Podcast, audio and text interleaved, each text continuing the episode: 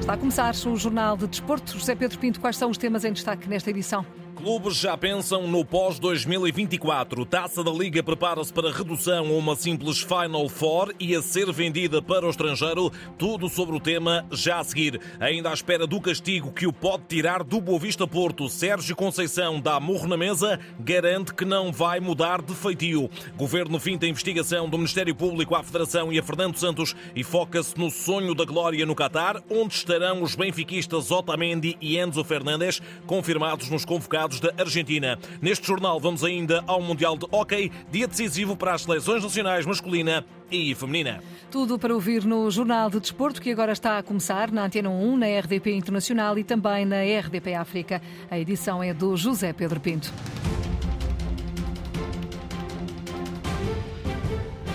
É o futebol português olhar para lá de 2024, com a reformulação e ampliação dos calendários das competições europeias a ter impacto no encurtamento de algumas provas nacionais. A taça da Liga pode passar a uma simples Final Four a partir desse ano de 2024. É a intenção dos clubes reunidos hoje em Cimeira de Presidentes, para além das conversações que serão encetadas com a Federação, no sentido de aferir da possibilidade de disputar as meias finais da Taça de Portugal a uma só mão. Ora, Pedro Proença na Alfândega do Porto, onde decorreu a Cimeira de Presidentes, explicava a meio da tarde o que irá acontecer agora relativamente à taça da Liga. Todas estas decisões terão que ser validadas depois em sede da Assembleia Geral.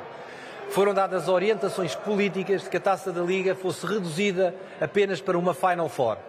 Todas as questões de especialidade serão discutidas em sede da Assembleia Geral, mas, portanto, aquilo que saiu desta a, a Cimeira de Presidentes é que a taça da Liga deverá ser reduzida apenas para uma Final Four. Afastado pelos clubes foi o cenário de reduzir o número de equipas nas Primeira e Segunda Ligas, em prol da sustentabilidade desportiva, mas também da centralização dos direitos televisivos, o que terá de se alterar passará pelas taças. Fundamentalmente numa altura em que estamos a discutir uh, a centralização dos direitos audiovisuais e a de criação de riqueza, uh, de como é que isto iria impactar nesse, nesse, trabalho que está a ser feito. E, portanto, aquilo que os clubes decidiram foi não alteração do número de equipas e, portanto, fazer um redimensionamento na taça da Liga e na taça de Portugal. Declarações do presidente da Liga após a cimeira de presidentes, reunião na qual marcaram presença Rui Costa, Pinto da Costa e Frederico Varandas, bem como o secretário de Estado do Desporto, João Paulo Correia. Isto no dia em que o Semanário Expresso avança que o Ministério Público está a investigar a Federação Portuguesa de Futebol e também Fernando Santos por alegada fraude fiscal.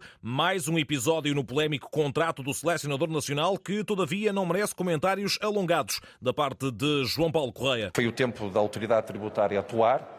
É a entidade da Administração Central que tem competências em matéria de incidência fiscal. A notícia que, que, hoje conhecemos. Diz-nos que os casos estão no Ministério Público e, portanto, não comento, não comento casos que estão na Justiça. E mais não desse sobre a controvérsia, ainda que o governante tenha alinhado pelo discurso de Fernando Santos quanto à crença de que Portugal pode ser campeão do mundo no Qatar. Eu sonho com um título mundial.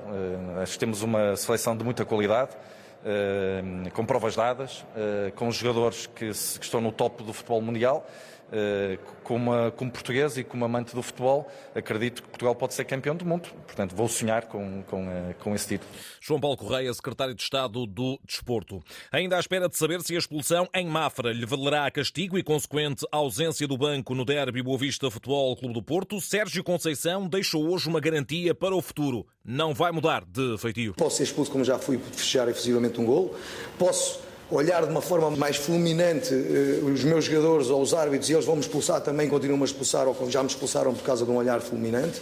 Quer dizer, e, vou continuar exatamente da mesma forma, porque há uma coisa que eu devo dizer: financeiramente não preciso do futebol, preciso do futebol porque sou apaixonado pelo futebol e vou continuar a dar daquilo que é a minha paixão e daquilo que eu sou como ser humano ao futebol.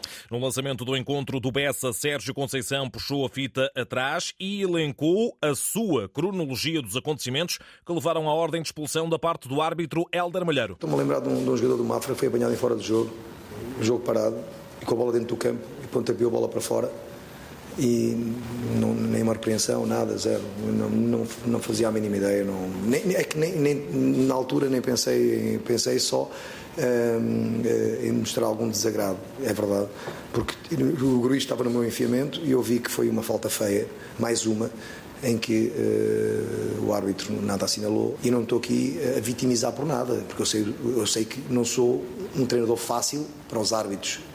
Eu posso estar aqui mais, eu posso estar mais 10 ou 15 anos no futebol, não mudo. Uh, as pessoas não mudam podem corrigir. E eu isso, eh, obviamente, que eu tenho que corrigir alguns excessos.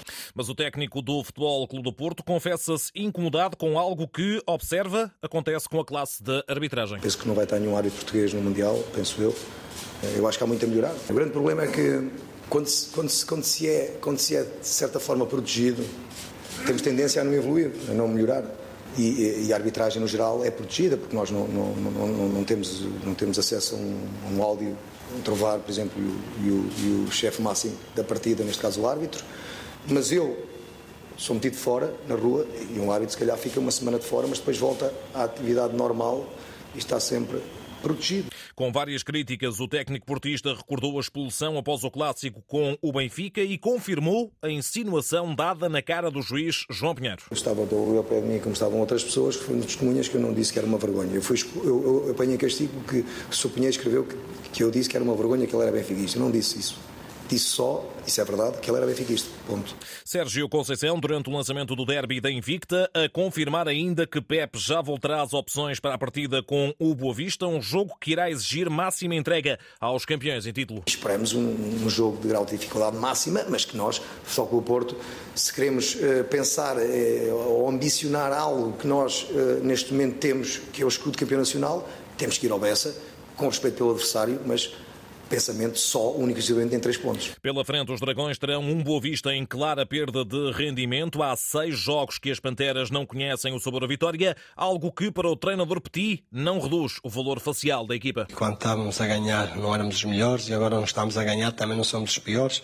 Há ciclos que as equipas atravessam, nós sabemos aquilo que estamos a fazer. É claro que nesta casa a exigência é sempre máxima, os nossos adeptos eh, estavam acostumados no início da época a festejar neste neste momento não estão a conseguir, mais triste que nós estamos, nós jogadores, nossa estrutura, eh, queremos dar uma resposta, sabendo que é um adversário difícil, mas os momentos eh, logo se verão amanhã, porque nós trabalhamos sempre igual, eh, com resultado positivo, passa sempre a trabalhar para os três pontos. Petit apenas privado do lesionado Martim Tavares para esse Boa Vista Porto, marcado para as oito e meia da noite de amanhã. Arbitragem de Luís Godinho com António Nobre no VAR, relata o Carlos Rui Abreu na Antena 1, RDP África e RDP Internacional. Domingo joga o líder destacado da Primeira Liga. O Benfica recebe um Gil Vicente em crise, quatro derrotas consecutivas, três delas levaram à saída do treinador Ivo Vieira e à entrega do comando técnico ao interino Carlos Cunha, ele que não poupou nas metáforas na hora de prometer um galo de crista levantada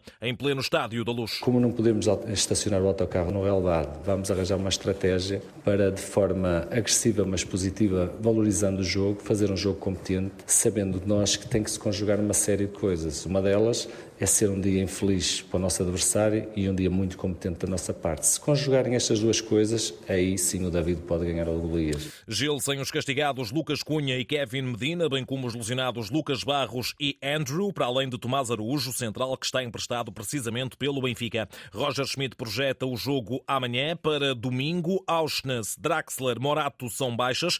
Gonçalo Ramos pode recuperar a tempo do pontapé de saída que está marcado para as seis da tarde. Ainda do Benfica, dúvidas houvesse, Otamendi Otamendi e Enzo Fernandes estão na lista final de 26 eleitos da Argentina para o Mundial. O selecionador Lionel Scaloni leva os dois jogadores das Águias ao Qatar, para além, claro, de Leo Messi e ainda Paulo Dybala, avançado da Roma de José Mourinho, que ainda se encontra a recuperar de lesão. Ora, depois do Benfica Gil Vicente, também no domingo às 8h30 da noite, Sporting em Famalicão, onde nunca ganhou até agora na era Ruben Amorim. Leões quintos classificados, previsivelmente sem Nuno Santos, ele que continua a realizar tratamento. Ainda na cauda da tabela, 14 na eh, classificação. A equipa de João Pedro Sousa tem apenas Teo Fonseca entregue ao departamento clínico. Abel Ferreira é o melhor treinador do Brasileirão. Guiou o Palmeiras à conquista do título campeão do Brasil e é agora eleito o melhor técnico da Liga. Abel dominou as escolhas feitas por jornalistas, capitães e treinadores numa votação levada a cabo pela Confederação Brasileira de Futebol.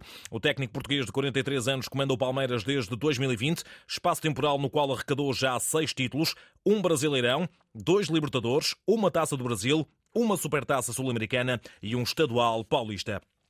A Seleção Nacional de Sub-21 inicia na próxima semana a preparação para o Euro 2023. Portugal já está na fase final. Terá pela frente a 18 de novembro a Chequia e depois, no dia 22, o Japão no arranque dos ensaios para o Europeu. Rui Jorge chamou 23 jogadores, com destaque para as estreias em convocatórias do guarda-redes Francisco Meixedo do Porto e de Pedro Malheiro, defesa do Boa Vista, para além dos regressos de João Mário, Gonçalo Inácio, Nuno Tavares, Fábio Vieira e Fábio Carvalho. O selecionador define os objetivos para este ciclo de preparação. Dois jogos mais para podermos estar juntos. E em relação aos jogos, eh, escolhemos um, um, um jogo contra um, uma seleção que também vai estar numa fase final, um adversário com qualidade dentro daquelas que vamos eh, encontrar na fase final. E o Japão, um adversário eh, eventualmente mais desconhecido para, para nós. No entanto, que com o apuramento para os Jogos Olímpicos também será uma equipa com a qual nos teremos que bater e que esperamos estar à altura de o fazer bem. Jogos com checos e nipónicos, ambos no Portimão Estádio, no Barlavento Algarvio. Já no feminino, arrancou a preparação da seleção A para os play-off intercontinentais de acesso ao Mundial. Portugal recebeu e goleou o Haiti esta tarde na Cova da Piedade, em Almada, por 5-0. Vanessa Marques com um bis, Silvia Rebelo, Tatiana Pinto e Kika Nazaré fizeram os golos da, da equipa das quinas. Apesar da manita, o selecionador Francisco Neto não gostou de tudo aquilo que viu. Não foi o nosso melhor jogo, apesar dos números poderem parecer que sim. E vai nos fazer, sem dúvida nenhuma, refletir, porque houve coisas e há coisas que nós vamos ter que melhorar, uh, porque pode ser um estilo de jogo que nos pode, podemos encontrar uh, no, no playoff e por isso foi, foi muito útil, acima de tudo por isso. Uh, mas depois também feliz, porque são sempre, a nível, num contexto internacional, marcar 5 gols é sempre muito difícil e criámos algumas oportunidades, por isso feliz, feliz por isso. Portugal volta a jogar terça-feira em Alverca, frente à Costa Rica, em novo encontro de caráter particular.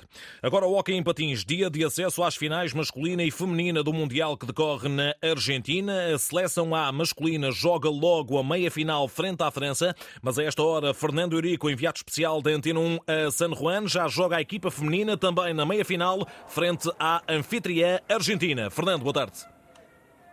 Boa tarde, dia 17 minutos e 39 segundos do tempo de intervalo. Portugal está a perder por 1-0. Um a Argentina marcou logo ao minuto e meio de jogo, mas Portugal está a reagir muito bem. Agora com mais uma situação ofensiva em que podia ter empatado há instantes. Sofia Moncóvia tirou mesmo a bola ao travessão da baliza argentina, ou seja, Portugal está a reagir a esta desvantagem na procura de chegar à final do Campeonato do Mundo Feminino, onde já está a Espanha, porque antes bateu a Itália por 5-1. A Espanha tem sido a rainha desta competição procura a quarta vitória consecutiva no Campeonato do Mundo Feminino. Às 10 e meia da noite, a história outra é no masculino, campeão do mundo Portugal defronta a França, vice-campeã da Europa. Já se defrontaram na fase de grupos. Portugal goleou a França por 5-1, mas agora a história será certamente mais renhida porque está em causa o acesso à final do Campeonato do Mundo masculino. A França está muito forte, mas Portugal eh, é melhor, tem mais opções. A França vive muito à base dos irmãos Di Benedetto, têm sido espremidos até ao tutano. Portugal tem outro estatuto, tem defendido bem e lá na frente a finalização eh, tem sido de grande qualidade. Vamos ver o que dá essa partida. Está marcada para as 10h30 da noite. A outra semifinal masculina joga-se entre a Argentina e a seleção italiana. Fernando Arico aqui em direto, ele que a partir das 10h30 da noite, recordamos, relata aqui na rádio esse Portugal-França, meia final do Mundial, o acesso à final do Campeonato do Mundo para os atuais campeões do mundo em título. Fechamos com Fórmula 1. Sérgio Pérez assinou o tempo mais rápido da primeira sessão de treinos livres para o Grande Prémio do Brasil. No circuito de Interlagos, em São Paulo, o mexicano bateu Charles Leclerc da Ferrari e o colega de equipa da Red Bull, Max Verstappen, o já campeão do mundo, fechou o pódio nestes primeiros ensaios. Está assim fechado o Jornal de Desporto, edição do José Pedro Pinto, na Antena 1, na RDP Internacional e também na RDP África. Relembro que a informação desportiva está em permanência em desporto.rtp.pt.